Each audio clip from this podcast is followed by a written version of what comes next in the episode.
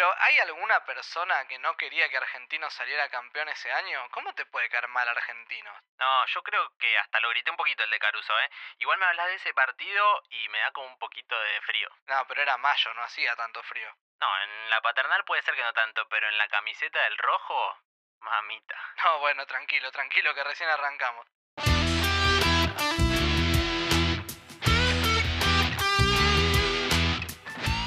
¿Cómo andan? ¿Todo bien? Bueno, le quería pedir si no me pueden mandar, no me pueden pasar el partido de Argentino Junior Independiente. Fue el partido que ganamos 4 a 3, que fue súper emocionante para la gente de Argentino, para, para la familia, para todos los jugadores, la verdad que estuvo hermoso y no lo vi nunca, lo quiero revivir de vuelta. Abrazo grande y muchísimas gracias, espero que lo pasen. ¿eh? El campo lo tiene Maré que se está floreando Independiente. Parece que fueran 11 contra 8. Mire, le digo la verdad, se lo voy a sincerar. Ahora, después de esta jugada, se viene Canuto. Canuto manda el centro. ¡Gol! ¡Gol del buitre! El buitre nos da un cachetazo. Mire, le voy a confesar lo que iba a decir antes del gol. Estoy muerto, no tengo esperanza. Gracias, buitre. Me pegó el cachetazo, me dio vuelta la cara y me dijo, ¿cómo no vas a confiar en este equipo?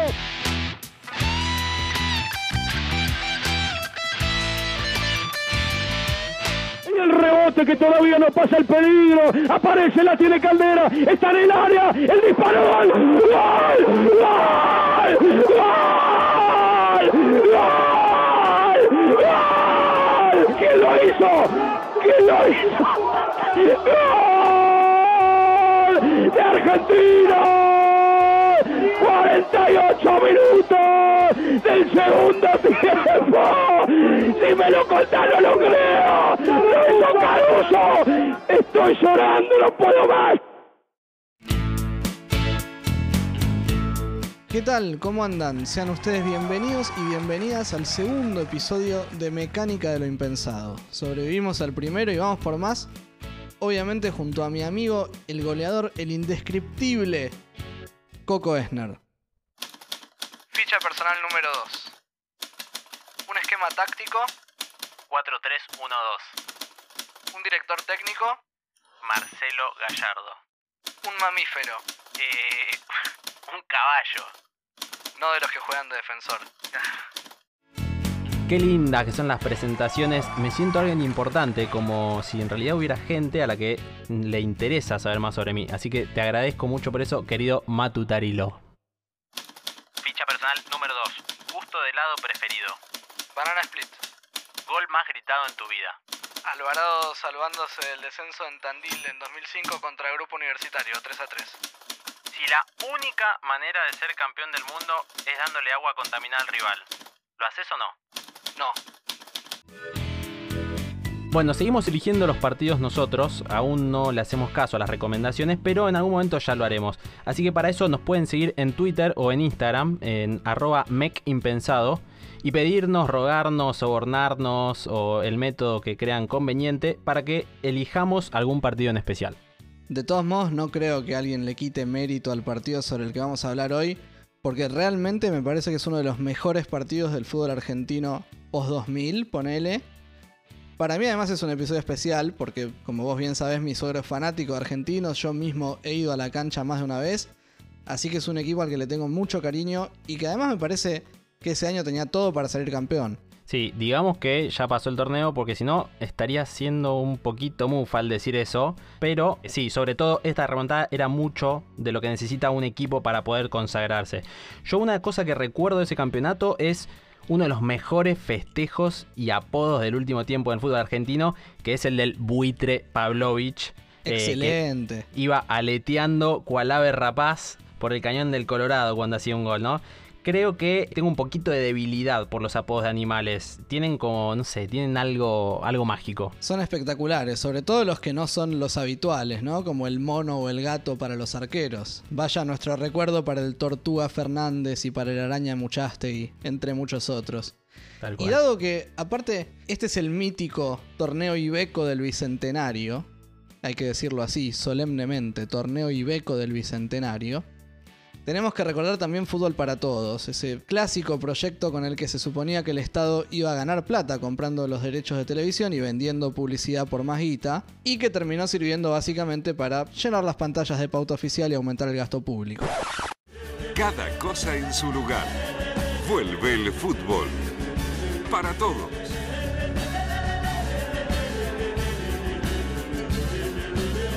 Vuelve el fútbol a la televisión pública. Domingo 9 de mayo del 2010, fecha 18 del mencionado torneo clausura Ibeco del Bicentenario. Son las 14.10 en el estadio Diego Armando Maradona. Juan Agustín García y Boyacá, viejo. Exactamente, y para que nos ubiquemos en tiempo y espacio hay dos cosas que podemos recordar. Por un lado, estamos muy cercanos al Mundial 2010, y el Mundial 2010 es el Mundial de Diego DT, de los 100 convocados, de Garcés obviamente. El de los amistosos extravagantes con el de los países amistosos centroamericanos. extravagantes, exactamente. Y hubo tres jugadores en el encuentro que desarrollaremos hoy, que son Caruso y Mercier del lado de argentinos y Gavarini del lado de Independiente, que habían jugado el partido Argentina-Haití, que había sido un par de días antes, y que estuvieron muy cerca de viajar a Sudáfrica. Porque de hecho Maradona estuvo en el estadio este domingo 9 de mayo para terminar de definir. Porque a los dos días del, del encuentro iba a dar la lista de 30, a la cual solo entró Mercier, Caruso y Gavarini no. Y 10 días después ya confirmaría la definitiva 23, donde ahí el Pichi se quedó definitivamente afuera. Claro, yo te iba a preguntar si estuvieron cerca de viajar a Sudáfrica porque fueron a Ezeiza a despedir al plantel o algo así, pero no, había razones, mira, futbolísticas. sí, no- no, reales, me lo hubiera imaginado. Lo segundo que tenemos para recordar es algo que realmente se extraña mucho, tanto que es hasta difícil recordarlo a esta altura, que son los duelos de hinchadas locales y visitantes, porque en 2010, aunque parezca que no, en primera todavía teníamos encuentros con ambas parcialidades. Sí, cómo lo extraño. Pudimos escuchar algunas chicanas de la gente independiente al bicho mientras lo, iba venciendo, porque lo estaba dejando sin campeonato básicamente. Y gracias a que había público visitante, en la fecha siguiente, Argentinos se pudo coronar con su gente realmente en Parque Patricios versus Huracán. Por favor, que vuelvan los visitantes ya. Cuando jugaban Boca River, la cancha partida por la mitad, la popular de Boca, la popular de River, nosotros lo vimos. Y de golpe lo perdimos. Y nos acostumbramos también a los goles en silencio, a que meta un gol el visitante y se escuche solo al jugador. Como relator, realmente hasta es como cantar a capela, le falta música. Nos acostumbramos también a eso.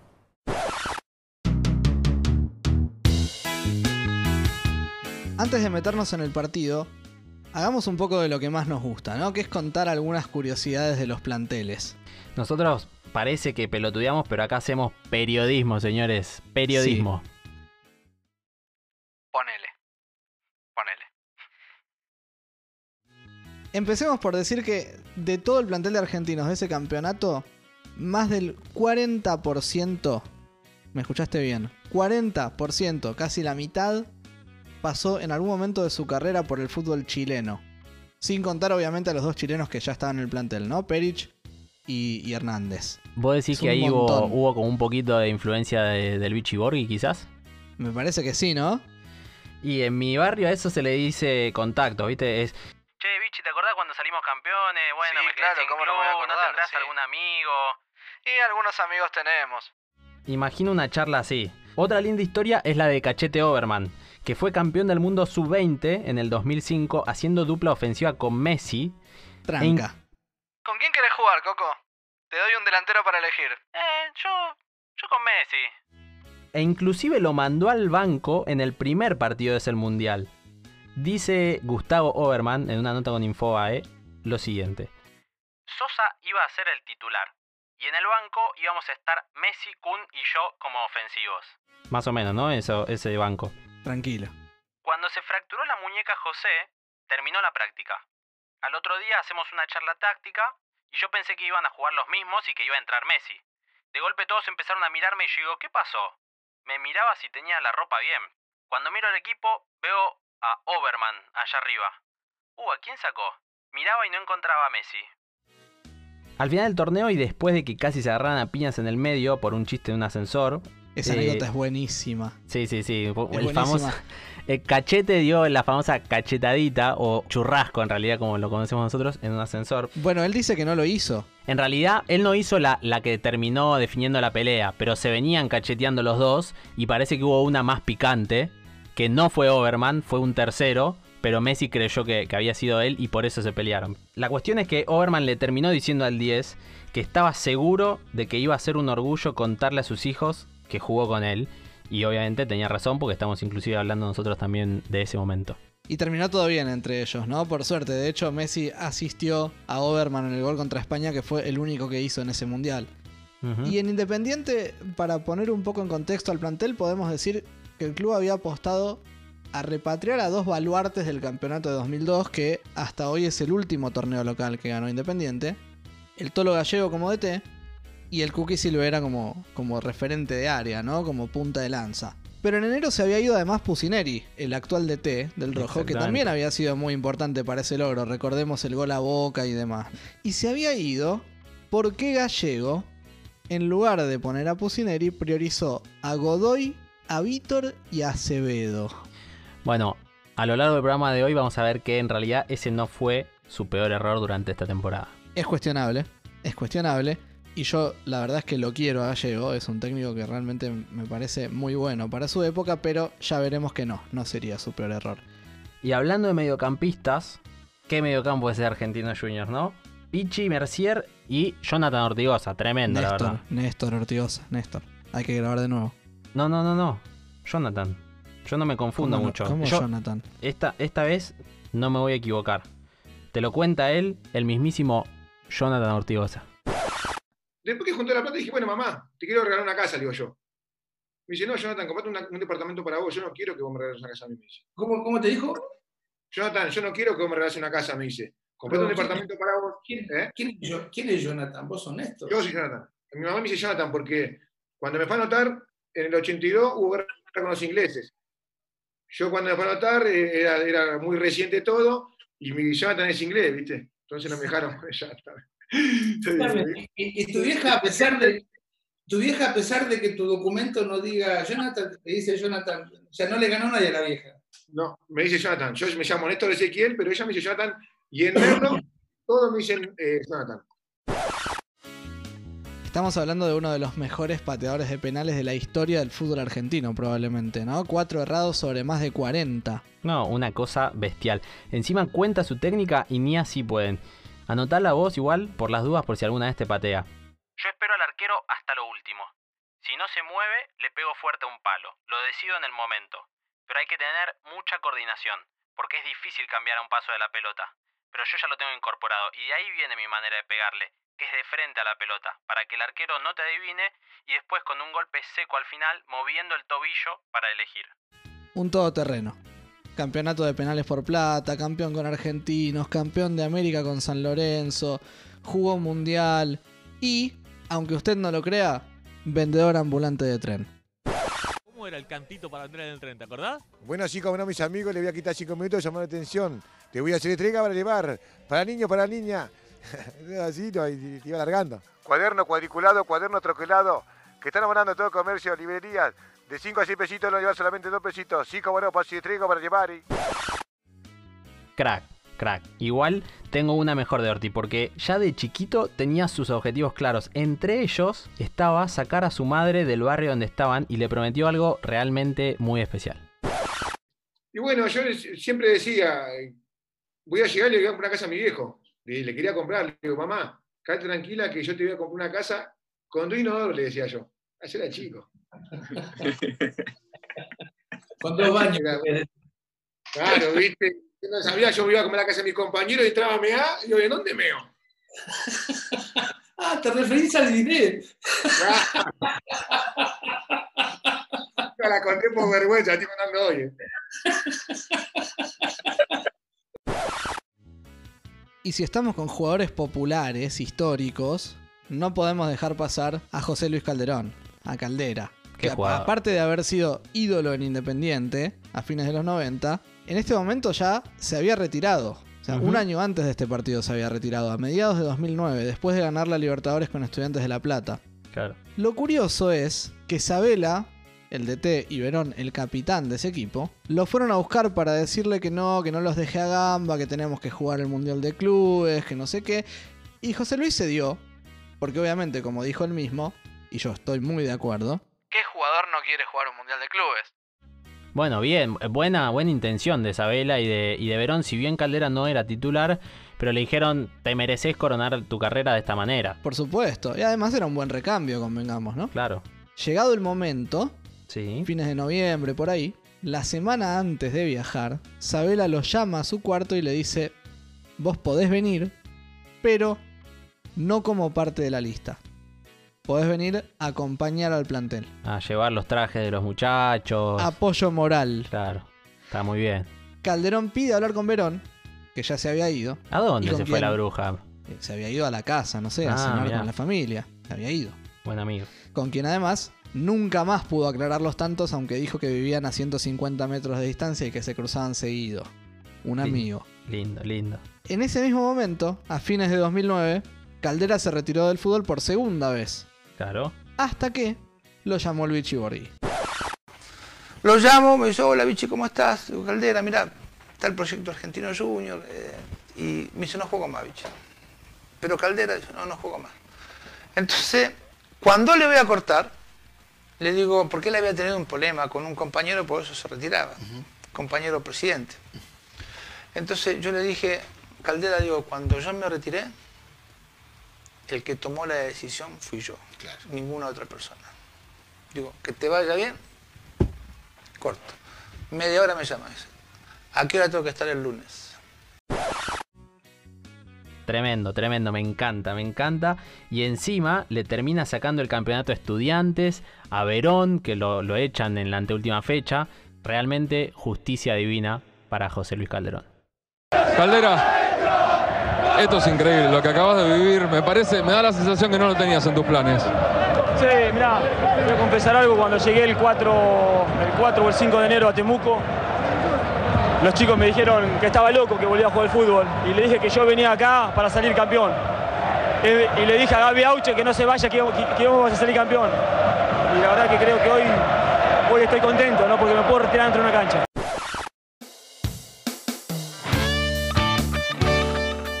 Dijimos que es la fecha 18 y que son las 14.10. ¿Qué pasa en ese momento? Estudiante llegaba con 36 puntos y primero a jugar con Central, que luego jugaría promoción y terminaría descendiendo. Y Con Argentino el Ju- Boys, ¿te acordás? Tremendo partido, tremenda promoción. En algún momento la podemos hacer acá, ¿eh? Se podría, vamos a ir anotándola. Y Argentino Junior llegaba segundo con 35 puntos, es decir, uno menos. Independiente llegaba cuarto con 31 y de hecho todavía podía pelear. Había transmisión doble en el famoso Fútbol para Todos. Se iba rotando de Quilmes, donde estaba Estudiante Central, a la Paternal, donde estaba Argentinos Independiente. Un partidazo con todas las letras. Y para ayudarnos a contarlo, tenemos la primera invitación estelar en Mecánica de lo Impensado ¿A en quién este segundo episodio. Traje a un gran amigo, Alejandro Giordano, periodista, actualmente en ESPN, que trabajó en varios medios partidarios de Argentinos Juniors y que por supuesto, no podía ser de otra manera, estaba en la cancha aquel día. El 9 de mayo de 2010 me encontré trabajando en el Diego Armando Maradona, en, la épica remontada de argentinos que terminó en 4 a 3. Era mi primer año como periodista, de hecho eran mis primeros meses. Yo trabajaba para el programa partidario Argentinos Pasión, que salía por AM610. Tenía un programa de 12 a 13, por lo cual hicimos la previa desde una esquina de- del estadio, con muchísima gente alrededor. No creo recordar tanta gente eh, en la cancha de argentinos como, como aquella vez. De hecho, las tribunas estaban prácticamente repletas una hora antes de que comience el partido. Yo estaba muy nervioso, tenía 16 años y, mi equipo estaba peleando por salir campeón. La formación de argentinos 3-4-1-2 iba con el chileno Perich al arco, la línea de tres típica de Borghi con Sabia, Caruso y Gentiletti, el mencionado doble 5 Ortigosa y Mercier con Prosperi por derecha y Cachete Oberman, el campeón del mundo, por izquierda, el patito Raimonda de enganche y arriba Calderón y el gran buitre Pavlovich. Hay que aclarar que en este partido dos jugadores clave del campeonato se quedaron afuera. Uno, el Mago Coria por una distensión de ligamentos y el otro, el Chuco Sosa, uno de los goleadores del bicho en ese campeonato, cuyo pase justamente pertenecía a Independiente. ¿Qué campeonato es el Mago Coria? Lo recuerdo tremendo. Tremendo campeonato del Mago Coria. Pero bueno. El único tremendo campeonato del Claro, Mago Coria. iba a decir, la voy a dejar para el, para el futuro porque después vamos a hablar del Mago Coria. Independiente, por su parte, el rojo del Tolo Gallego venía muy bien, como dijimos en ese campeonato.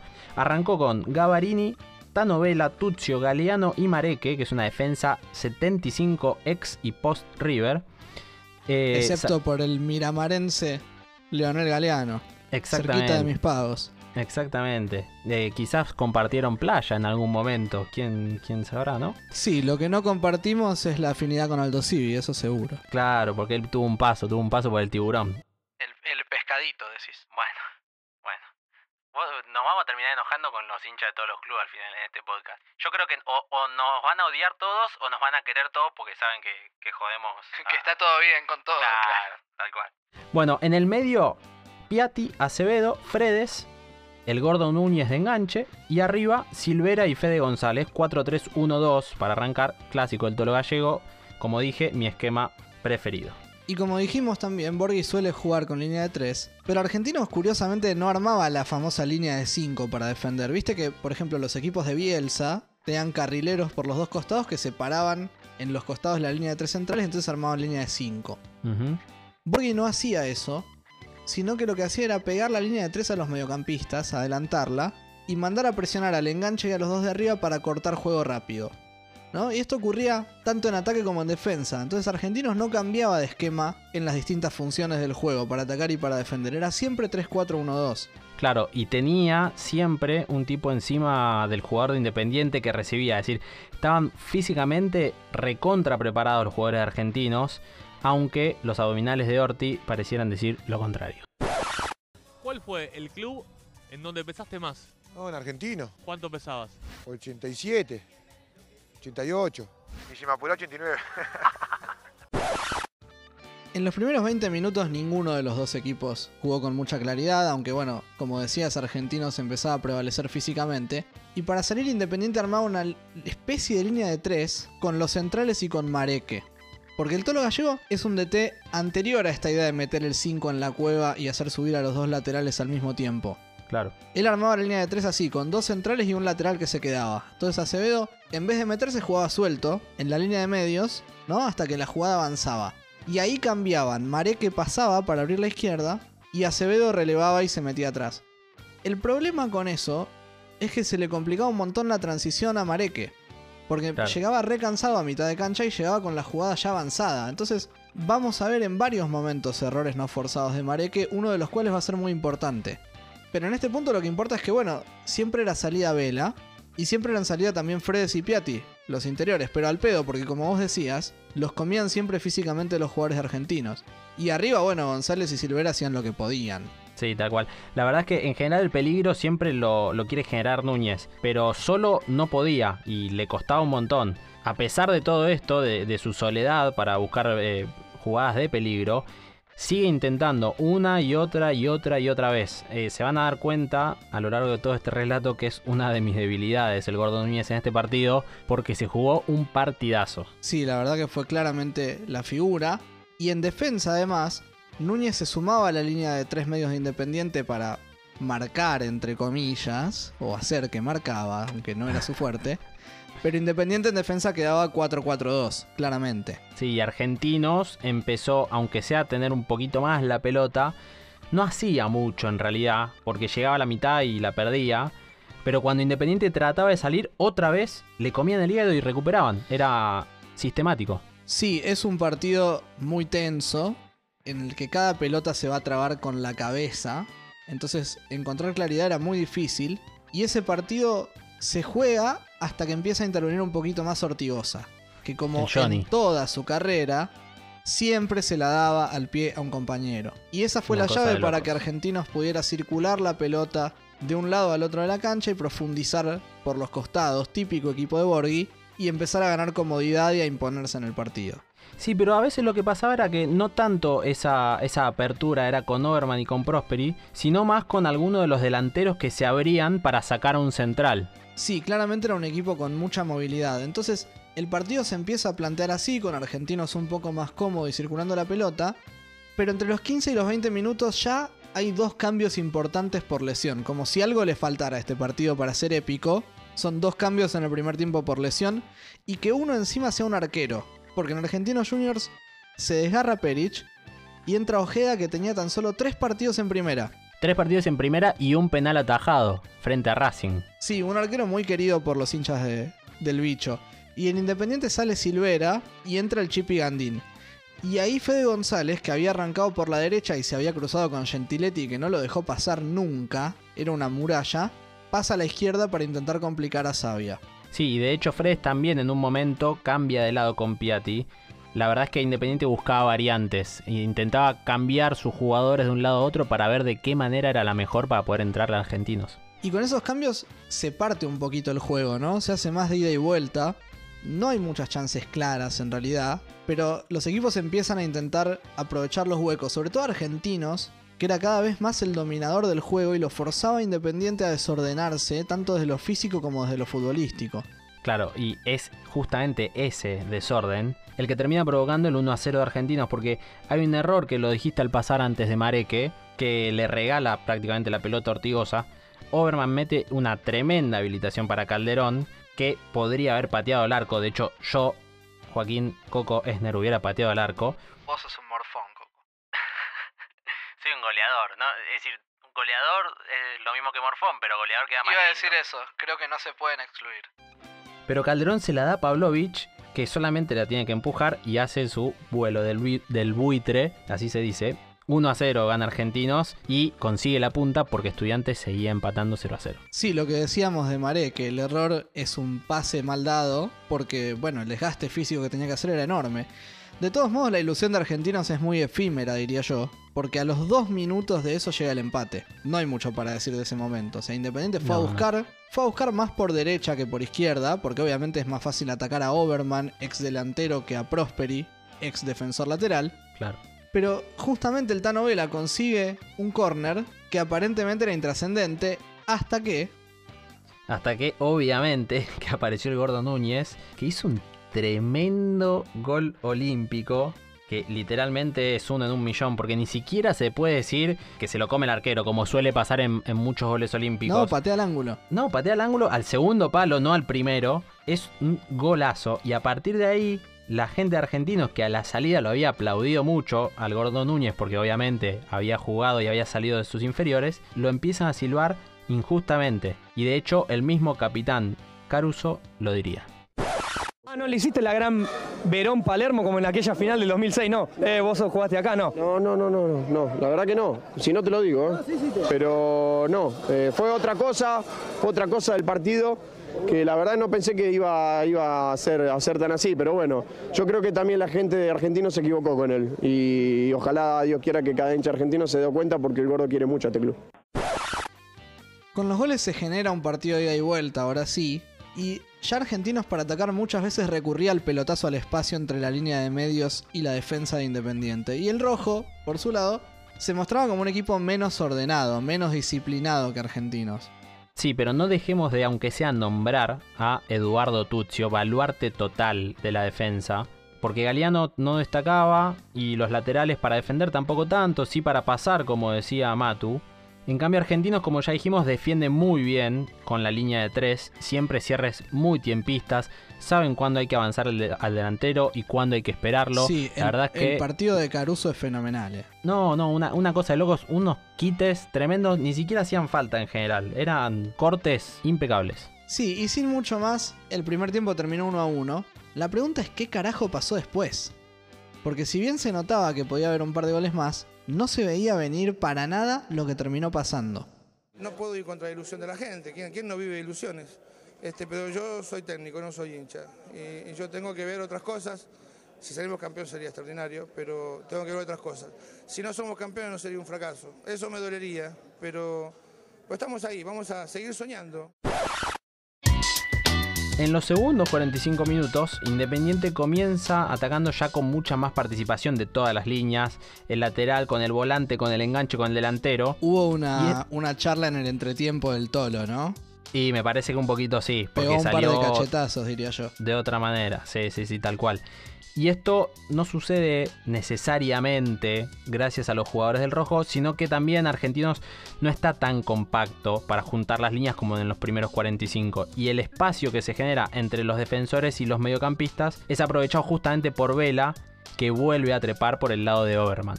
Y paradójicamente, a los dos minutos llega el gol de Gandín, el 2 a 1, pero llega aprovechando los problemas entre las líneas de argentinos del otro lado, no del lado de Vela, sino sobre la izquierda del ataque de Independiente. Porque Argentinos divide la pelota en un lateral defensivo, Sabia, el stopper derecho, sale a cubrir, y eso genera un hueco en el carril del 4 que no lo cubre ni Prosperi, que estaba adelantado esperando la salida, ni Ortigosa, que llega tarde al relevo. Entonces Piatti se mete ahí para tirar el centro a un Gandín que, bueno, casi no había aparecido, y mete el gol de cabeza y pone Independiente 2 a 1 cuando nadie en el estadio lo esperaba. Sí, y a todo esto Estudiantes sigue empatando, lo que provoca una diferencia de dos puntos hasta el momento a favor del pincha, al cual ya le habían echado a Verón por pegar un codazo. Sí, otra que Beckham en el 98, ¿no? Pero bueno. No seas malo, me estás dejando un pie hermoso, pero lo vamos a dejar pasar. No, déjalo pasar. Te pido por favor. Estamos en un podcast serio. John Sebastian. El contexto lo obligó a Borghi a mover el banco. El Vichy hizo un cambio que a priori es raro.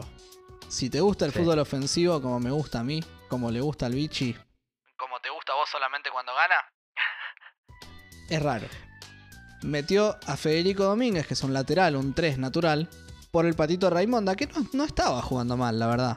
No, tampoco descollaba, pero cumplía. Eso le permite soltar a Overman de enganche, ¿no? A Federico Domínguez lo pone de carrilero por izquierda y lo pone a Overman arrancando en general desde la derecha, pero con más libertades. Sí, y esto es lo que hace que Argentinos vaya más por los costados, ya que además de esta posición de Overman, por derecha sigue Prosperi y por izquierda está Federico Domínguez, que como dijimos, avanza, tira centros y además cuida un poco más los posibles ataques de los laterales del rojo. Claro, el cambio es estratégico también, porque Argentinos intenta juntar mucho más las líneas para no dejar entrar tanto Independiente, y lo que se propone es atacar mejor y con más orden. Pero igual tampoco le salió muy bien, porque en una de las primeras intervenciones de Domínguez, que tenía que cuidar un poco más, los ataques de, de Vela sobre todo, queda pagando en mitad de cancha, y por su lado Núñez casi hace el 3 a 1. Argentinos lo salva Ojeda, que seguía tapando varias pelotas, se convertía en figura, pero el equipo estaba súper desordenado y cada vez con menos tiempo para dar vuelta al partido. Sí, el Tolo igual tampoco se quedó quieto, ¿eh? Hace un cambio a los 9 minutos, entró Godoy por Fredes, puesto por puesto, en realidad, o, o eso creíamos, aunque Godoy tenía características un poco más defensivas, entonces la idea era luchar en mitad de cancha, no darle espacios al rival, mantener la ventaja y liquidar de contra, a priori, eh, lo que buscaba el Tolo. Sí, en este tramo Argentino estaba para el knockout. Se siguió salvando varias veces, entre travesaños, el Gordo Núñez mete una de afuera que es impresionante. Tremenda. eh, y varias tapadas de Ojeda, pero la verdad es que Argentino estaba para el cachetazo mal. No, sí, sí, estaba para el knockout totalmente y se le estaba escapando el campeonato. Había que hacer algo, algo distinto. Entonces, No a los sé si 18 tan distinto. Vos decís que es muy Ahora- distinto. Y yo creo que amerita. Así que a los 18 minutos, Borghi hace realmente un cambio muy extraño. Salió Prosperi y entra Canuto, que acá nos informa un hincha del bicho que a Borghi lo puteaban en todos los idiomas con esa modificación. El tema en realidad no es tanto los nombres, sino las posiciones, porque Ignacio Canuto fue de enganche. ¿Qué te dijo el Vichy Borghi cuando estabas por entrar a la cancha? Quiero que me digas las indicaciones, porque tenemos todas las imágenes de vos a los Zinedine Canuto. No, sí, nada, nada. Antes de entrar a la cancha no me dijo mucho. En el vestuario, ya en el entretiempo, me, me había dicho que si, si se complicaba el partido, por ahí eh, era un partido difícil para, para meter a alguno de los juveniles, que eran los que por ahí los, delanteros que teníamos, y, y bueno, que estaba la oportunidad de que, de que entre ahí. Así que bueno, se animó, me animé yo también y bueno, salió bien. Ha jugado con grandísimos jugadores. ¿Alguna vez con un enganche como Canuto? muy bien, la verdad que muy bien, parecía redondo hoy. ¿Viste? Gracias, Caldera. Pero por lo gordo. Tremendo, tremendo. Y obviamente eh, la pelota es más de argentinos porque necesita ganar. Pero justamente esto es lo que lo lleva a dejar algunos huecos. Entonces a los 22 minutos, Núñez en posición de enganche con el partidazo que estaba jugando, hace una pared con Gandín, define y adentro 3 a 1. Otra vez pide perdón, otra vez lo silban, lo putean por todos lados. Aunque algunos hinchas intentaron defenderlo. ¿O no, vale? Y algo divertido que me pasó fue que yo, decidí ver el partido con, mi familia y amigos en la popular Gavilán Baja. Y ante los insultos de la platea media y de algunos hinchas hacia Leonel Núñez, muchos fuimos los que saltamos a defender eh, que por lo menos respetasen a- al gordo por su pasado en Argentinos. Lamentablemente con los dos goles que hizo, uno de esos olímpicos, eh, se resultó, resultó muy complicado defender al gordo Núñez. Argentinos dejaban muchos huecos, diría yo. Si te fijas, el gol llega justamente porque Argentinos defiende un pelotazo cruzado de Mareque con dos jugadores. Dos jugadores. Argentino estaba desesperado. Claramente había perdido la superioridad numérica de 3 contra 2, que buscaba con su línea de 3 contra los dos delanteros de Independiente, o bueno, 4 contra 3 cuando se sumaba Núñez, ellos ponían a Merciero a Domínguez armando una línea de 4. Lo perdieron, se comieron el tercero y acá sí, ya todo parecía liquidado. Sí, de hecho, el relator, que era Rodolfo de Paoli, de Fútbol para Todos de ese partido, lo remarcaba. Ya con el 3 a 1 Independiente juntó más las líneas en tres cuartos de argentinos y se proponía seguir haciendo goles de contra. Justamente, esperar la desesperación y atacar directo. Y Argentino circulaba la pelota de un lado al otro, como intentó todo el campeonato, pero chocaba justamente con esa defensa de Independiente. Entonces el partido estaba tenso, pero parecía cerrado. Independiente dominaba desde lo futbolístico y desde lo psicológico, incluso a los hinchas de Argentinos Juniors. En el 3 a 1 todo estaba perdido. Realmente era muy difícil. Estudiante estaba, por lo que escuchábamos en la radio, llegándole bastante a central y era complicado que encima Estudiantes no ganase su encuentro y que Argentinos diese vuelta en 3-1. Por eso recuerdo tener la cara apoyada contra el acrílico y sentir que se escapaba el sonido de las manos. Nunca había visto campeón argentinos, no de primera división. A ver, si están acá con nosotros y no vieron el partido, pero saben que terminó 4 a 3 y no entienden cómo, la causa está sin dudas en el minuto 26, porque el Tolo Gallego lo saca a Núñez. He ahí la equivocación de la que hablamos al principio. No, tremendo. Cuando había sido, como lo venimos contando, el mejor jugador de todo el partido, siempre generó peligro, pidió todas, hizo dos goles. Es probablemente el mejor partido en la carrera de Núñez. Y muy posiblemente. Tremendo encuentro jugó. Y lo saca y entra Vallés. E Independiente pasa a un 4-4-2 con Godoy de doble 5 junto a Acevedo y Vallés por derecha. De doble 4, según el relator, no de 8, de doble 4. Sí, sí, sí, estaba indignado, indignado el relator. La aposta es que era todo lo que necesitaba Argentinos, anímicamente. Eh, necesitaba un Independiente más defensivo y un Independiente sin su figura. Por lo cual había que ir. Eh, sí, porque sí Argentinos lo ir. estaban castigando en su propia cancha. Cuando Independiente se mete en su campo, a Argentinos le queda espacio. Tal cual. Y es así como a los 28 minutos llega el 3 a 2 de Pavlovich. Después de un centro de quien, Matu Tarilo. Del enorme, el jugador distinto, de buen pie, Ignacio Canuto. Tremendo. Con un Independiente que realmente estaba muy mal parado defensivamente. Incluso algunos dijeron que fue para atrás, aunque nosotros creemos que no. Era un duelo clave. Mucha gente quiere tirar para atrás lo, que ocurrió y decir que Independiente entregó los puntos o, que fue para atrás, cuando en realidad estaba ganando 3 a 1 y se posicionaba muy bien para salir campeón, mientras Estudiante estaba jugando eh, en cancha de, de Quilmes con Rosario Central. Por lo cual eso no es cierto. Ahora sin Núñez cambia todo para Independiente, porque su idea era liquidar de contra ante un argentino junior desesperado que no pudiera entrar. Sea, ellos no contaban con ese gol del 2-3 que cambió la lógica del partido. Fue un golpe de suerte para argentinos probablemente encontrarlo tan rápido, ¿no? Sí, nadie, nadie esperaba ese 3 a 2. Y después, Argentinos tenía que ir a buscar el empate, no quedaba otra. Empieza a empujar con tiros libres, con centros, y tiene su premio, porque hay una carambola, pum, cargas en el área, y la pelota le queda a Juan Sabia, que mete un zurdazo al ángulo, que probablemente fue el mejor gol que haya hecho nunca, y genera la explosión del estadio Diego Armando Maradona. Es una cosa de locos y obviamente queda marcado para siempre.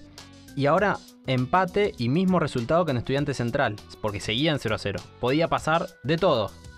Porque ahora sí era otra cosa, el partido quedaba totalmente armado para argentinos. Independiente estaba armado para defender una ventaja que ya había perdido, ya no la tenía. Estamos hablando del minuto 43, 44 del segundo tiempo. Quedaban por jugar 5 y lo definió De Paoli muy bien como un partido de barrio. Era a matar o morir literal. A mí son los que más me gustan, los que, los que jugaba Orti por guita, 4 minutos de adición, argentinos por la heroica, choca y choca y choca y choca hasta que justamente Ortigosa manda un centro hermoso de tres dedos, hay otro quilombo del área, le queda de espaldas al arco a Calderón, nuevamente yo diría que hubiera girado y hubiera Morfón. pateado, pero él no, él se la da a Caruso, que patea para cualquier lado. Si ustedes ven la trayectoria de la pelota, de dónde había salido del pie y hacia dónde iba, patea para cualquier lado, pero tiene el culo atómico que da en la pierna de Eduardo Tuzio, que había jugado un partidazo, le cambia la trayectoria y se mete, y locura y explosión en la paternal. Un delirio total. A mí me gustaría agregar que esa jugada en la que Ortigosa mete el centro no era un tiro libre, no era un córner. Caruso ya estaba jugando de 9 como esos centrales que van a buscar el partido cuando es ganar o morir. Y solo nos queda entonces repasar esta anécdota increíble con la que despedimos y le agradecemos su participación al enorme Ale Giordano. En el 4-3 fue un festejo desmedido, alocado de todos, nos, nos volvió el alma al cuerpo y dirigentes, allegados, jugadores corrían por todo el campo de juego. Gustavo Orman le robó la cámara a un fotógrafo. Cada uno lo vio de manera muy personal. En mi caso, me elevaron, un amigo me, tiró hacia arriba y yo siendo alto y quizá un poco pesado, fui demasiado para los brazos de mi madre que me intentó atajar y yo lamentablemente le pegué con la rodilla en las costillas. Cuando fue el partido de Huracán en Parque Patricios también fuimos y mi vieja todavía acusaba el dolor del golpe de la rodilla. Pero se la bancó y, y bueno, fuimos campeones también, tanto dentro como fuera de la cancha. Es verdad que hay mucha responsabilidad de Gallego al sacar a Núñez, pero qué importante es creer en uno mismo y estar sólido y confiado de la cabeza para salir campeón, ¿eh? Es fundamental. No, sí, tal cual. Y fue un hermoso partido para fecha 18. Quizás si hubiera sido, no sé, la fecha 7, hubiera sido un poco la muerte porque eh, fue muy trabado por momentos. Como dijimos, fue un partido de barrio. Pero que sea fecha 18 provocó que estemos ahora hablando de ese partido. Porque cambió el torneo, que estaba casi servido para estudiantes. Y cambió la historia, porque Argentinos consiguió su quinta estrella después de 25 años. Cuando casualmente estaba el Vichy Borghi como jugador. La definición creo que fue el partido con eh, Independiente, que creo que fue la primera final que tuvimos, o la única gran final. Después de ver el resultado de los primeros este, eh, minutos del, del 3 a 1, dijimos, bueno, ya terminó. Y ahí empezaron a ocurrir cosas extrañas, eh, normales en el fútbol, extrañas mensajes, ¿no? Después del 3 a 1 la gente nuestra se murió, se, se cayó la boca. Y en el 3 a 2 la gente de Independiente empezó a gritar, hoy no, hoy no podemos perder. ¿no? Entonces es un mensaje grande. Este, Argentino lo empata. Y ahí viene el otro mensaje. Lejos de festejar, Argentino va a agarrar la pelota. Este, el gol lo había hecho Sabia. Sabia hizo dos goles en toda su carrera. Si es un gol tan importante, lo va a querer festejar. Y ahí él eh, vuelve corriendo a la defensa. Pavlovich agarra la pelota. Minuto 90, como diciendo, lo, podemos ganar. Y lo ganaron. Un partido extraordinario. Qué lindo es este momento. Me encanta el qué fue de la vida de. Y ya que recién lo nombramos, el Vichy Borghi volvió a Argentinos en 2013 para reemplazar a Caruso Lombardi y tratar de salvarlo del descenso. Y lamentablemente no lo logró, descendió y se terminó yendo estando octavo en una B nacional de dos zonas de 11 equipos cada una. 8 de 11 es bastante Sí, flojito. y con un equipo al que además habían vuelto Caruso, Riquelme, el Lobito Ledesma, por ejemplo. Ahí llegó Pipo Gorosito para lograr el ascenso, pero de todas maneras Riquelme le dedicó el ascenso al Vichy y le reconoció todo lo que tuvo que ver en el armado del grupo, ¿no? Un muy lindo gesto. Me parece muy bien, muy bien porque amerita. El Chuco Sosa en realidad dijimos que no jugó este partido porque su pase era independiente, pero fue el goleador del bicho en este campeonato y además es un personaje hermoso. O sea, esa era la, esa era la forma que tenías de, de ser muy rápido, o sea, de correr tan rápido, porque siempre fuiste rápido. Sí, pero por- porque en el barrio también había que correr. Cuando, cuando, cuando había balazo, cuando había, cuando había balazo, había un perro en el pasillo que me, que te juro que quedé traumado toda la vida. Había un perro, viste el pastillito de la villa así, entraba vos o el perro. Había un perro que me corría siempre, me quería morder, ¿sabés cómo disparaba por el pasillo? Contaba, me acuerdo del pasillo a pasillo tardaba cinco segundos, volaba, volaba, y aparte por los tiros, porque por todo, por todo, tenía que ser rápido, y ahí quedó. De argentino se fue a Turquía, pasó por Chile, fue uno de los del 40%, y ahora está en México haciendo una buena carrera, aunque ya declaró que está pensando en ir volviendo. De hecho, dijo que le gustaría volver o a Independiente, de donde salió, o a Argentinos, donde fue campeón. Y tiene mucho sentido. El casi mundialista Gavarini es figura en la Liga de Quito de Ecuador, o sea que no le fue tan mal, pero por las dudas ya se abrió un kiosquito, porque la familia tiene viñedos, ¿eh? y aprovechó su buena imagen en Ecuador para empezar a exportar unos vinitos. Tranqui. Lindo, lindo. Me gustan, me gustan los emprendimientos. Como por ejemplo también el del Tano Vela. Porque recuerdan que pasó por River en la B Nacional en 2011. Y ahí dijo que envejecimos cuatro años en uno. Y entonces, ¿qué hizo ahora? ¿Qué hizo? Se puso un geriátrico. Ah, muy Y no bien. es- Envejeció y se internó, digamos. Claro, no. Y no es que solo puso la guita y nada más, ¿eh? y que invirtió y ese es su rol. El Tano dice, Con mi socio estamos permanentemente dando vueltas por todas las residencias porque siempre hay cosas para hacer. Vos pensá que en total tenemos a 150 vuelos en los geriátricos. Bueno, por lo menos el Tano es un laburante. Yo lo respeto Claro. mucho. Sin embargo, Sí, sí. tengo otra pyme preferida que no requiere tanto laburo. A de ver. hecho, hay un jugador que declaró que en Argentinos hacía el mínimo esfuerzo y con eso le bastaba. O sea que mucho el laburo no le gustaba. Que es muy honesto por lo menos. justamente el chileno Hernández, que dejó el fútbol y ahora compra y vende autos usados. Escucha. Vamos a los remates a comprar autos chocados y los arreglamos para que queden en perfectas condiciones. Hacemos todos los trámites correspondientes y los vendemos. Esto es más rentable que jugar fútbol. Yo diría que depende de cuánta onda le pongas al fútbol. Sí, puede ser. Es un lindo testimonio de todas maneras. Y para cerrar con Emilio, con Emilio Hernández, le pasó algo más insólito todavía que vender autos usados. Porque en febrero de 2010, estando en Argentinos Juniors, se quemó los testículos. Qué lindo, che, qué bueno. Una anécdota muy linda para escuchar. Hay que contarla, dijimos que, hicimos que hacemos periodismo. Al parecer lo que sucedió fue que eh, sufrió la quemadura luego de que una taza de té hirviendo se le diera vuelta en su zona genital. Excelente, no. Sí, y estuvo dos semanas out. Yo personalmente no quisiera ser Emilio Hernández. No, yo tampoco, yo tampoco. Y el otro chileno también tiene una anécdota hermosa para contar, Nico Peric, el arquero que es un personaje hermoso que solía salir parado en las fotos grupales pre-partido. Viste que los arqueros siempre estamos como en una punta, Sí. a veces agachados en general. Bueno, él no. Él salía parado y en general en el medio Sí. para molestar a los compañeros apoyándoles el sodape. Cuando Apa. se agachaban ahí, Mira, tranqui.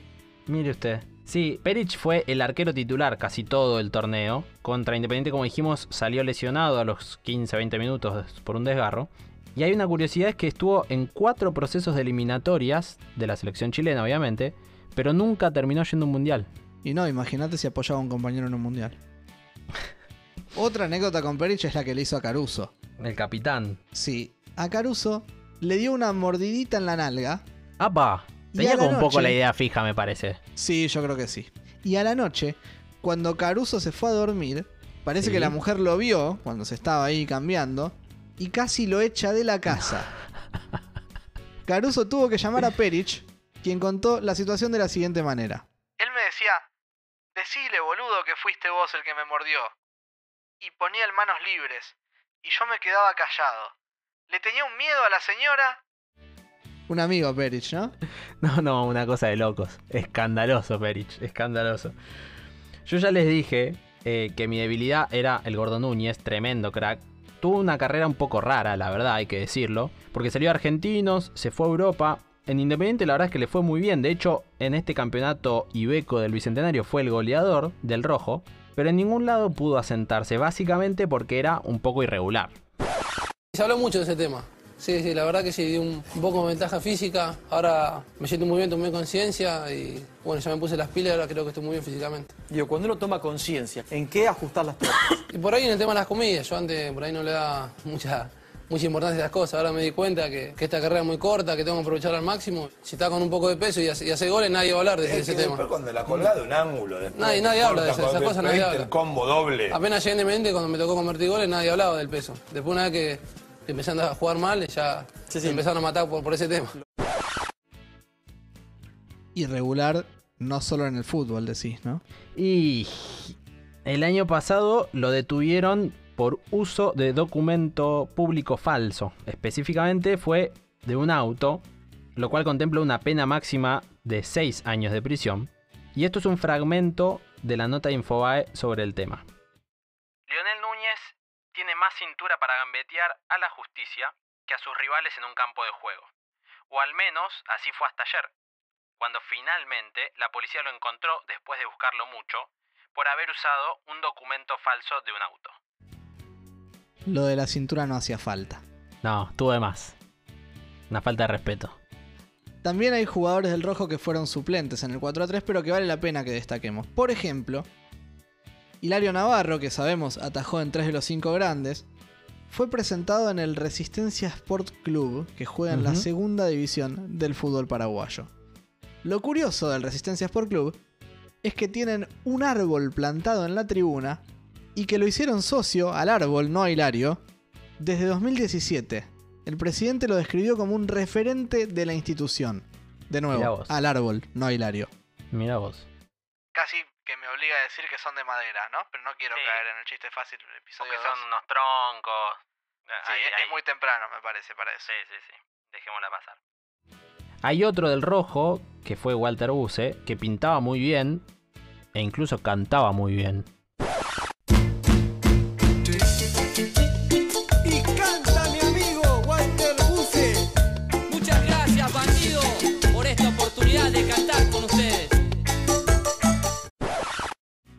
Y encaraba bien también, ¿no? Digo, porque en 2011 lo robaron tres viudas negras que se llevó a su casa junto Ah, a su bueno. hermano. Sí, los drogaron y les chorearon todo, hasta el perro. ¿eh? Además de una notebook, un iPad, un par de Blackberries, una cámara Sony, el televisor de 32 pulgadas, el Mini Cooper y obviamente su relación, ¿no? Ah, porque estaba, en pareja, digamos. Está, está bien, bien, bien, Walter. Volvamos a Argentinos Juniors, porque para mí el caso más curioso de todos es el de Ignacio Canuto, y no El solamente... enganche. Claro, no solamente porque jugó enganche es curioso, sino que lo realmente atrapante es la carrera de Ignacio post Argentinos Juniors. Sí, atrapante es una metáfora, ¿no? Bueno, la cosa es que termina el campeonato 2010, se va a jugar un año a Israel y otro año a Libertad de Paraguay, hasta ahí parecía todo normal. En 2012 lo compra el Tombense, Tombense, será alguna cosa así, de Brasil. Hermoso nombre. Equipo que en la actualidad está en la C, pero lo interesante es que en realidad él nunca jugó en Tombense, a pesar de haber pertenecido al club 5 años. Porque una vez que se fue empezó una seguidilla de préstamos. Primero, apenas llegó, se fue un año al Figueirense a préstamo. Volvió al Tombense. Se fue un año a préstamo a Liga de Quito. Volvió al Tombense. Se fue un año a préstamo a Tigre. Volvió al Tombense. Seis meses a préstamo al León de México. Volvió al Tombense. Un año a préstamo a Atlético de Tucumán. Y recién ahí, Atlético se lo compra al, com- al Tombense y lo libera. Sí, no quiero decir nada, pero un poco turbina la movida, maestro. Y suena como algún lavadito, algún lavadero. El que tuvo una carrera de lo más exótica fue el campeón mundial sub-20 Cachete Overman, que ahora juega en Dock Sud, pero que antes tuvo un paso de tres meses por India, que documentó en un blog viajero, asiduo concurrente de Twitter además, Cachete Overman. Sí. Le mandamos un abrazo. Él quizás sí nos escuche, no sabemos. Puede ser. Le mando un, de abrazo. De hecho, tengo otro datito de color muy cortito, pero fue uno de los jugadores hinchas que viajó a Madrid a ver la famosa final de la Copa Libertadores del, del 2018, ya que él es del Club Atlético River Plate. Excelente. En la etapa de India, Overman andaba con guardaespaldas, vivía en un hotel 5 estrellas y tomaba solo agua mineral. Apa. Y ahora juega en Dock Sud. Y ahora juega en Dock Sud. Pero en India jugó, por ejemplo, con Sissoko y con Gus Johnson, en el ocaso de sus carreras. Claro. Bueno, pero nosotros ni nos retiramos ni nos echan, por lo menos por ahora. Nosotros seguimos adelante, seguimos buscando más partidos para analizar, para contar historias y para divertirnos básicamente. Síganos en arroba makingpensado en Twitter y en Instagram. Ya les dijimos, preferimos que nos puteen por ahí a que no nos sigan. Así que síganos y después si quieren nos putean. Te agradezco, Matu Tarilo, por ser el ideólogo de esta criatura hermosa a la cual le estamos dando forma. Gracias a vos, siempre un placer, querido Coco Esner. Muy bien, pero ya que vos empezás, déjame terminar a mí. Al comenzar, decía que todos fuimos un poco argentinos juniors ese campeonato del 2010. Porque los que no jugamos al fútbol profesionalmente, también soñamos con hacer un gol en el último minuto y cambiar una historia que parecía terminada. Y casualmente, esto me lleva al momento en el que nos conocimos con mi amigo, aquí presente, Matu Tarilo. Porque éramos dos pibes en un entorno por lo menos extraño, dos pibes medio rockeritos, medio nerds, becados en la universidad más cara del país. Yo creo que los dos alguna vez o varias veces sentimos que no pertenecíamos ahí definitivamente. Y lo que nos unió en ese entorno fue el fútbol. Matu ya conocía a algunos que jugaban y me invitó. Creo que no me había visto patear nunca, ni él ni nadie. Y era el último partido de una zona de grupos de un torneo universitario. Había que ganar ese último partido para pasar de grupo. Pero las cosas del encuentro habían hecho que justamente estuviéramos 3 a 1 abajo. Básicamente éramos argentinos juniors. Yo miraba desde el banco. Nos pusimos 3 a 2 e inmediatamente me hicieron entrar por un defensor, aunque sea para hacer bulto arriba. Al ratito empezó a llover y como para hacerlo más épico, también al ratito me habilitaron para que rompiera el arco y pusiera el 3 a 3. Pero faltaba poco, realmente faltaba muy poco y nos seguíamos quedando afuera. Éramos argentinos juniors. Pero esto fue en el 2011, entonces teníamos una ventaja nosotros. Nosotros conocíamos la heroica del bicho. Sabíamos de Pavlovich, de Sabia y de Caruso. Sabíamos de ganarle a los grandes en contextos adversos. Entonces no quedaba tan poco. Quedaba lo mejor. Quedaba avanzar por la izquierda, quedaba enganchar a uno y quedaba definir al segundo palo. Quedaba meter un festejo bailando, quedaba que hasta Matu, el arquero, viniera a gritarlo conmigo. Quedaba el 4 a 3, quedaba la clasificación, quedaba ser Caruso y ya no soñar con el gol a último momento, porque lo estaba haciendo. Quedaba ser Argentinos Juniors.